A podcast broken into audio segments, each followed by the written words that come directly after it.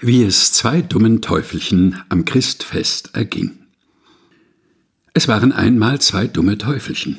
Die hießen Pechschwärzel und Boxbärtel und lebten in der Hölle. Sie waren aber unartige kleine Rangen, die nichts anderes im Sinn hatten, als lose Streiche zu spielen und Schaden anzurichten.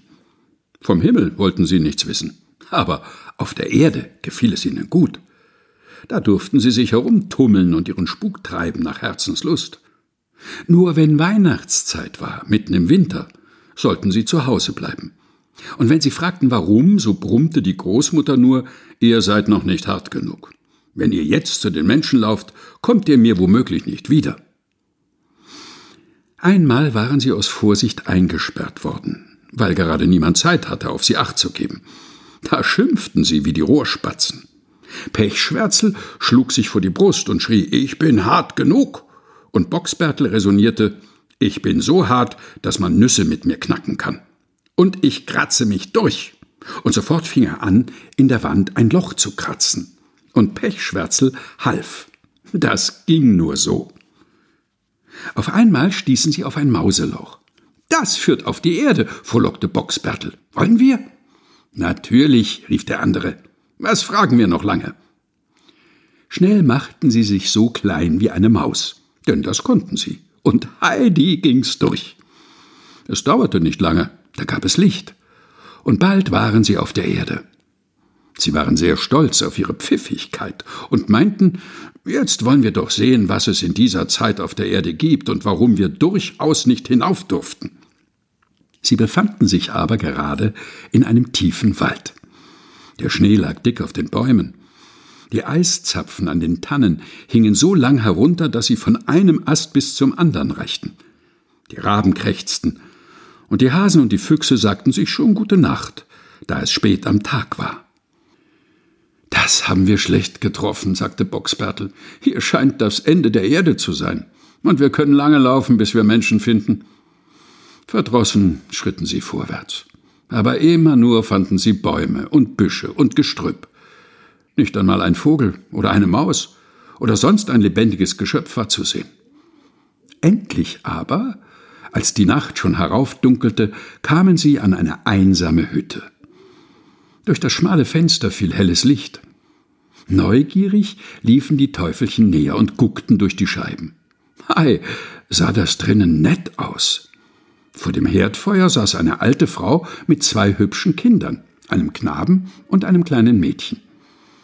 In der Mitte der sauberen Stube aber stand ein Tisch, auf dem ein kleiner grüner Tannenbaum war. Die Teufelchen bekamen große Lust, sich mit an dem Feuer zu wärmen und mit den Kindern zu spielen. Sie hatten dabei gleich Böses im Sinn. Wir wollt versuchen, sie recht unartig zu machen, schlug Pechschwärzel vor.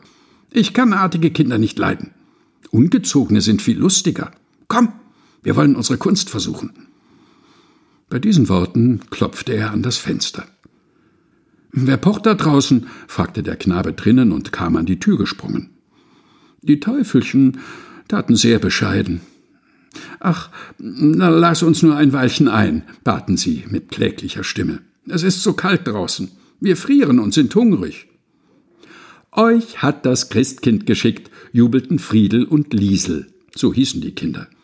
Wir haben gerade zu ihm mit der Großmutter gebetet. Kommt und wärmt euch. Heute darf niemand hungern und frieren.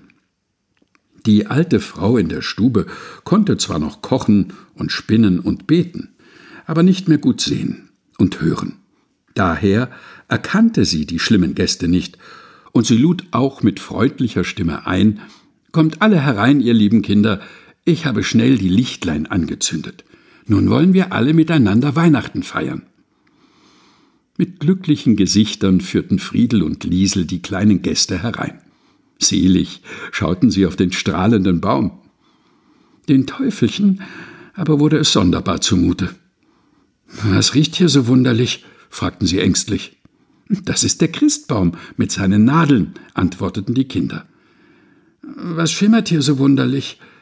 Das sind die Weihnachtskerzen mit ihrem Glanz. Was tönt hier so wunderlich? Das sind die Kirchenglocken, welche die heilige Nacht einläuten. Warum legt ihr so wunderlich die Hände ineinander? Wir falten sie, um zu beten, dass das Christkind auch zu uns kommt. Bei diesen Worten knieten die Kinder nieder und mit andächtiger Miene fingen sie an, ein frommes Lied zu singen, in das die Großmutter mit zitternder Stimme einfiel. Pechschwärzel und Boxbärtel kniffen sich die Augen zu, um nichts zu sehen. Sie steckten die Finger in die Ohren, um nichts zu hören. Ach, wenn sie weit, weit fort hätten sein können, wie sehr wünschten sie sich das. Denn sie fühlten mit Schrecken, dass ihr hartes kleines Teufelsherz bei dem Klang der Glocken und des Gesanges und dem Glanz der Weihnachtskerzen weich wurde. Und das ist das Schlimmste, was einem Teufel passieren kann, denn der braucht ja ein steinhartes Herz, um recht böse sein zu können. Hört auf zu singen, löscht die Kerzen aus, lasst uns schnell, schnell hinaus, riefen sie kläglich. Aber Friedel und Liesel waren so vertieft, dass sie nicht hörten, sondern immer nur in das schimmernde Licht schauten und weitersangen. Da sahen die Teufelchen, dass sie sich selbst gefangen hatten, anstatt der Seelchen der guten Kinder. Und sie konnten nicht anders. Sie mussten endlich Augen und Ohren weit aufmachen und dem Singen und Klingen lauschen. Dabei fühlten sie ihre Herzen weich und weicher werden. Und auf einmal sanken sie auch in die Knie, und in ihre Augen stiegen heiße Tränen. Wenn aber ein Teufelchen weinen kann, wird ein Engelchen aus ihm. Seine böse Seele ist erlöst. So sangen jetzt die beiden neuen Engelchen jubelnd und jauchzend mit den Kindern mit und flogen in einer Lichtwolke davon. Immer weiter, bis zuletzt in den Himmel. Wie selig waren sie nun darüber, dass sie nicht mehr in die Hölle zurückkehren durften. Wie es zwei dummen Teufelchen am Christfest erging. Gelesen von Helga Heinold.